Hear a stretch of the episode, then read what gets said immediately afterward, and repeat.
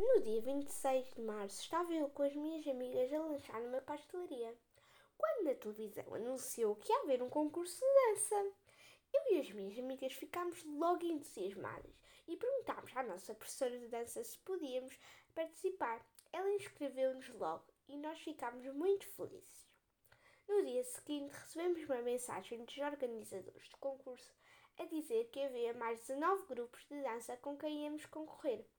O concurso ia ser no dia 26 de junho, ou seja, ainda tínhamos três meses para nos prepararmos. Estávamos todas muito entusiasmadas para o concurso, então, todos os dias depois da escola, encontrávamos-nos para treinar a coreografia.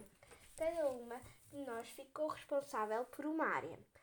A, a Joana e a Ana ficaram com a roupa, a Mariana e a Constança ficaram com os penteados, a Raquel ficou com a música e eu fiquei com a dança.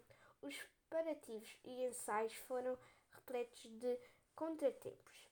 Uma inundação na sala de dança, uma epidemia de baratas e ainda encontramos câmaras e microfones escondidos na sala de ensaio, mas nada nos parou.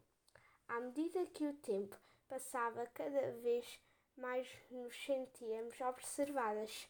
Estávamos assustadas e decidimos investigar. Descobrimos que os boicotes eram provocados por um grupo concorrente que tinha muita inveja nossa e até arranjámos provas. A atuação correu-nos bem e ganhámos a todos os grupos.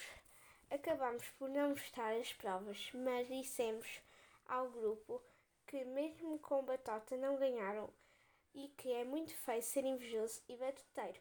Divertimos-nos muito e aprendemos que o mais importante é participar e divertimos-nos.